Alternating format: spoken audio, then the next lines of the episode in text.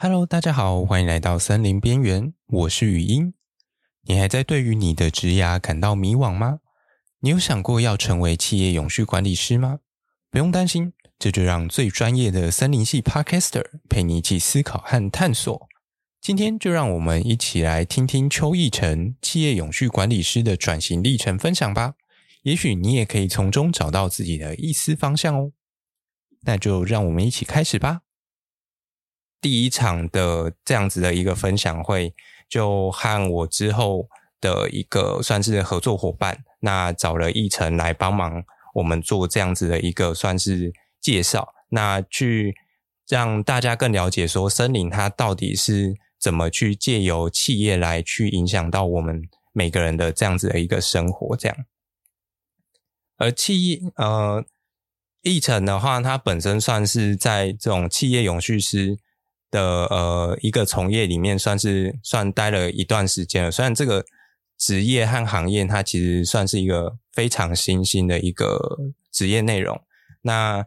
他目前也算是从事这样子一个企业管理师，在一个比较前线的位置，所以呢，我就希望说他可以从这样子企业的角度，不管是包含企业的一些现况啊，或者是他们的一些需求，那从而去。带我们去解析这样子的一个森林，它到底扮演什么样子的一个角色？那么，我们今天的分享会就可以准备开始喽。一晨，交给你啦。好，那呃，谢谢，就是鼎辰来邀请我来讲这个题目哈。那就是，当然，如果大家有任何问题的话，都可以先帮我留在那个发言区直接留言。那我们中间的过程中都会放一两个、两三个 Q&A 的时间。然后顶层就会把问题拉出来，然后我们就直接就是会开始针对一些问题做回答或是讨论啊，这样。好，那这个刚才鼎辰说在这企业做一段时间哦，其实也算是蛮菜鸟的啦。那是从以前的生理系慢慢呃转换跑道或是做转型来做这个有关的这个企业永续管理师这个方面。那他定的题目呢，就是大家看到森林在这个永续趋势的转型需求和扮演的角色。像这个永续，不管是 ESG 啊、净零碳排啊，这个哦，这个现在企业要做的事情，我们以森林为出发，我们自己森林系的本身，在这个趋势下，到底可以做一些什么事情？甚至是说，有些企业上面的需求，其实跟我们自己森林上面的专业还是有一段落差，我们没办法达到企业所要的。所以变成说，我们必必须要去做一些转型，这样子。那所以接下来的一些的内容面就会跟大家做分享。那简单，等一下就会大概今天其实主要是没有什么太深的一些学呃一些知识在里面了，不过大概会挑起来挑一些重点出来跟跟大家分享。那等一下就是说讲一下我过去的背景简历大概是什么东西。那我中间是怎么做转型的？我的过程是怎么去慢慢的从森林的传统啊。传管学里面去做，然后转转转到现在在永续企企业永续管理师上面去做事情。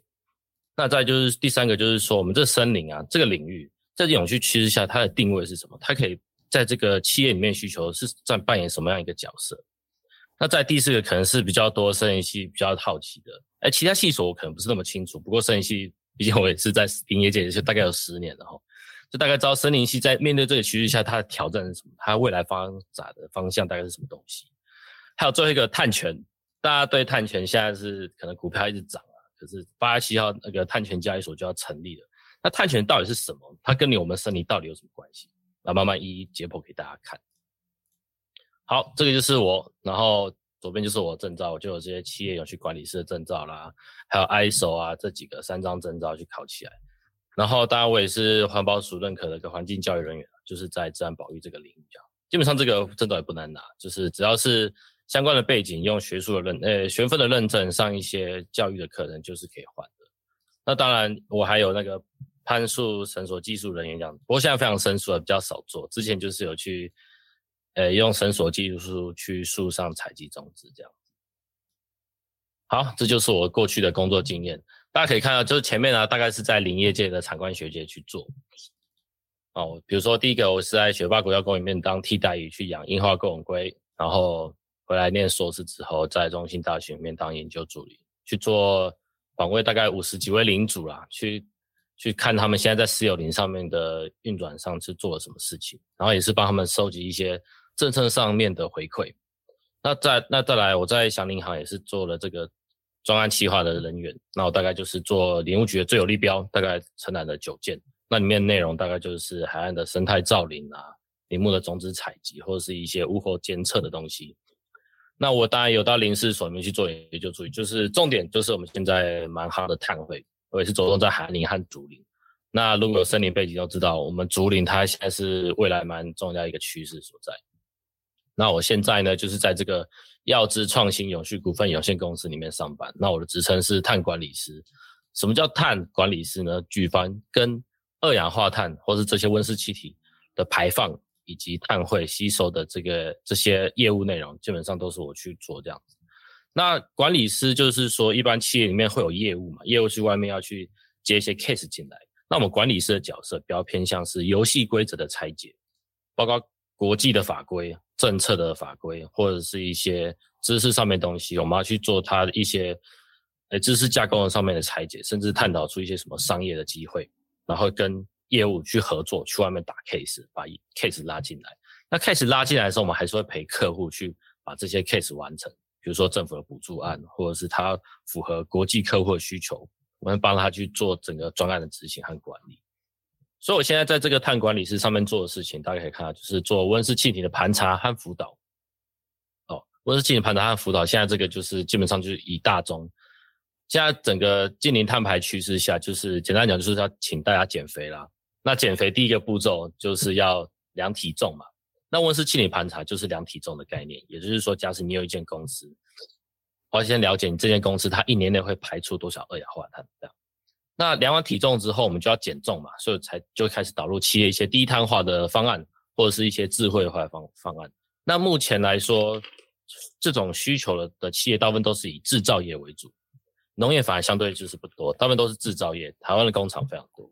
那这些制造业除了要减低碳排之外，他们也是需要这些智慧化，比如说降低人工的需求，在生产的表现上面会比较好。那当然还有 ESG 规划案啊，或是这些政府补助案的辅导。那我自己有在外面接一些专题演讲，哦，范围蛮广的，有从呃循环经济都有，或者是一些企业内训都有。所以我后面会诶接下来就会讲一些有企业内训的一些事情。我像我会外面有接一些近零碳排的趋势啦。然后还有我自己的专业，自然碳汇、森林碳汇是怎么量化的？那森林碳汇量化完，我们还是想要去让森林有一个健康的经营管理。那现在最重要就是，好，我们有森林，我们可能有碳汇，未来换成碳权，我们怎样有一个增汇管理，让这个森林的碳汇量是增加，去做一个管理。那最后就是蛮重要的一个知识课程，就是生物多样性。念农学院的大家都知道，生物多样性对我们的整个。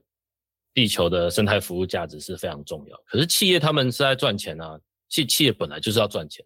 它跟这个生物多样性到底有什么关系？哈，这也是蛮重要一个课题。然后这个就是我自己在去外在外面演讲的一些照片，但没有全部放上来。啊，像左上角就是有接环保署的一些针对资源循环产业做一些辅导规划的说明，这样子。那这外面上课都是有有收钱的哈，那今天是免费跟大家来诶、跟大家来分享这样子。那如果中间有任何就是觉得未来有些可以请教的东西的话，都可以加我的这个 line，然后有问题都可以问我，都蛮乐意跟大家分享的。那接再就是说，如果你的单位或是你有些什么机会是缺一些讲师的话，都可以来找我啊，有问题的话都可以来问我。好，接下来介绍我们自己的公司哦。我我们耀智呢，其实是在这个耀登三一三八这家公司的，就是这家母公司啊。耀登是我们就是呃上市公司这样子，然后我们的业务非常广，最主要是做五 G 天线的，或是低轨卫星，甚至是 O-RAN 的一些检验测试，或者都比较偏科技业，当然还有一些生意的东西。那大家帮我看左上角，最主要就是在做这个智慧绿能方案的一些管理，这样子去看再生能源凭证。现在大家大家都有听过这些绿电再生能源凭证，是我们这间公司去维运的这样子。哦，然后所以这些再生能源的凭证或者这些绿电的未来的规划配置，我这是我们公司去做。那当然很多什么绿能减碳的永续发展也有在做。那这是我们公司进大企业就是不一样哦。大家可以看到照片左边就是我们在桃园的虎头山就办一个 ESG 活动。那以前是 CSR 啦，现在转型大家都知道，以 CSR 已经是慢慢过时了，慢慢转成 ESG。啊，进大街进大街就是这么多人，然后我们还有到旁边的虎头山的文创园区去参访，参去做一些参访。那右上角呢，就是中间就是我们，呃，那这位男生比较高，就是我们董事长，旁边是特助。那我在最大家的最左手边，从右从右边数过来，第二位就是李建明老师，他大概知道他就是我们台湾的碳权之父。那从右边数过来第三位就是我们的那个那个呃林信柱老师，中兴大学老师，他就是做蓝碳的专家。所以我们进大企业啊，就是从以前林业慢慢跳出来，就会认识更多的一些。学术上面老师，然后当然包包括跟一些政府谈一些合作案。好，那我们药制的话，我们自己本身的话，就做这些业务啊，比如说碳盘查，帮企业去量体重。那我们会做一些近零的目标设定。诶，你未来这些企业你要做近零碳排的话，我们可以帮你定一些中长期的目标。那定完目标之后，我们就要去做做一个减碳的路径规划。那这这个时间要做什么事，这个时间要做什么事，慢慢的把碳减下来。那怎么减呢？就是要导入一些减碳的技术啊，你要使用一些绿电啊，甚至是一些购买碳权，甚至是申请碳权都有回来的机会。那再就是说，很多制造业他们比较缺乏数据上面的收集，所以我们会做一些碳排监控和管理，去让他了解说，哎，你现在碳排的热点大概是什么？我们要怎么减，才有可能达到你未来所设定的净零好，接下来就是我的转型过程，比如像是过去的那个一些。从学生时期啊，慢慢工作到现在，我是怎么做转变跑道，去慢慢往这个方向和这个领域往前进的。好，大家都知道我在武林农场呢，当了一年的替代役，也是在武林里面武陵里面混水摸鱼的一年哦，真的是在水里面摸着樱花钩鲑去过了这一年，这一年非常的快乐，就是认识这个廖主任，就是主任也非常照顾啊，就给我们这替代这个时间去发挥。我们专业说专业呢，其实我们也不是念这个养殖系，可是就是因为我们大概有这些生物的背景，所以这知道这种生物这个生物的多样性这样。那也那时候我比较敢开口，敢去愿意尝试去对外做一些解说，所以在那时候时任的市长林佳龙在来参访的时候，就是请我来做一些解说。那这个整个解说流程就是两个小时，我就带着林佳荣去讲，从樱花钩鲑，他从养。到繁殖，到富裕，甚至是栖地的保育，到外面的野放放流的任何一个工作项目去带他去做这样子。那中间这边照片的话，就是晋伟学长，就是蛮敬佩，他是一个养殖系的养殖的前辈啦。那这养殖的东西，毕竟我是以前是种树嘛，这鱼我可能不熟悉，就是他带走去做这样子。那右边上面这张照片呢，就是我们在七家湾溪里面去拍照的，就是那时候我们要去了解樱花钩鲑在这个七家湾溪里面。它的族群数量，所以我们到七家湾溪里面去做调查。那那时候也有放流啊，就是把一些种鱼，那些鱼背背背背到七家湾溪里面去做放流，这样。所以那时候都要穿着一些，呃，那些潜水装去去里面工作这样。然后这个就是我实际上里面工作的一些照片了，大家可以看到左上角，然后一堆养殖缸里面就有一个人，一个小光头，那就是我。我们养殖环境就是这样子。诶、欸，有念过一些保育，大家知道我们保育大概分两种，一个就是一地保育和就地保育。那樱花钩鲑大部分都现在是以先一地保育，就是把那个物种先搬离开来到另外一个地方去做复育或保育这样子，然后等到它成熟之后会比较稳定的，我们才做就地保育，把这些物种放回去它原本在有的环境里面。比如说右边的七家湾溪，这个就是我们养大的樱花钩鲑，让它放流到原本的它适合的环境里面。所以你看中间照片，我们晚上也会工作，这整天就是要喂鱼啊，就是因为是小鱼在驯化它的时候，要去长期让它适应这个吃这个饲料。那下面下面这三张图呢，就是它这个樱花钩鲑，它每个时期它慢慢从卵到卵黄囊期，到小鱼的出现。这养的过程真的跟素描不太一样。那另外呢，这就是我的本业啊，在林业的产官学界，我磨练了十年，当然是包括念书的时期啊。所以在上面可以看到，左边就是我大四，呃，非常菜鸟的样子，啊，右边就是我在硕士毕业的考试的合照这样子。那大家是念过森林系都知道，我们要做种子采集，所以左下角就是我大一的时候，我们拿着高子碱去采路边的种子哈，那当然就是被老师骂说，你这采路边种子没有什么用，种子品质不好，你一定要去上山采。所以这沿路上有很多贵人啊，从下面开始就是有范贵竹老师，我们屏科大森林系老师。还有简庆德博士哦，这是这个重要很非常重要的前辈，就是在林业试验所，他在种子的方面，他算是台湾的权威，他就是带领我这样子。那还有我们呃我在硕士班的指导老师刘琼斌老师，他他就是因为我是从平科大跳去中心念硕士嘛，他也是蛮接接接受我，就是说从这个呃屏科大跳去中心去做，然后他也带领给我很多方向去完成我的硕士论文这样。那最后边呢，哇，这个非常敬佩的学长就是子豪学长，他大概他大我一届而已，那他现在还在林试所上班，他现在已经是博士哦。这张照片，就我们大一拍，呃，高一哦，硕一的时候拍的，就是他在这林业界啊，就是有时候很多磨练或者是一些实务上经验，真的还是需要靠一些学长姐慢慢的提拔他带领。那子豪就是那个非常重要的角色，从前非常迷茫，甚至硕班还换过题目，都是他来让我让我慢慢把我拉起来的。那除了认识很多一些前辈之外，我在林业界里面还是完成一些事情。那这几张照片都是我在。工作现场拍的，哦，左上角就是在三级警戒的时候戴着口罩，哦，墨镜、帽子，全身装备拉好拉满，根本看不出来是谁。我们造林的现场，那这不是耍帅，怎么站在旁边跟树拍照？是因为那时候我们种树，我们要去知道这个树它几年之后长多大，然后要放一个人去当比例尺，才会了解说这个种的过程大概是怎么样，这样。那这个，诶、我在穿的红色的外套，这边是在林试所的时候，去蛮常去竹林里面去做调查的，就是在量笋子的高度，哦，比如说笋子的密度和这个竹林的密度。那那时候就有参与到这个竹林碳汇的量化，像非常看到碳汇。竹子的碳汇呢，它大概竹子的经营上不像是我们一般传统森林，大概十年到二十年会做一次轮伐，就是每十年或二十年才可以砍一次。竹子呢，它大概四年到六年就必须要去砍一次，所以它在未来的。经营的上面，它的变动性，它的周期会比较短，变动性比较快。那在碳汇这个领域上面的话，其实是蛮有它的潜力的。好，那左下角就是这一坨树没有，然后我就人站在中间，这个就是苦练哦，这大概长一年苦练就可以长这样。其实很很有趣啊，以前森林系练半天都不知道一棵树它一年可以长多大哦，或者是两年内它可以长它的长的样子大概长什么样子。还真的是因为在有在一些产业界待过，自己从种子养一棵苗种下去，慢慢到浇水，到整个案子验收结束，才知道哦，原来这棵树两年也可以长成这样子。所以森林系就是还是必须要去扎扎实实去练一些基本功，真的去种树，真的去采种子，真的去做育苗，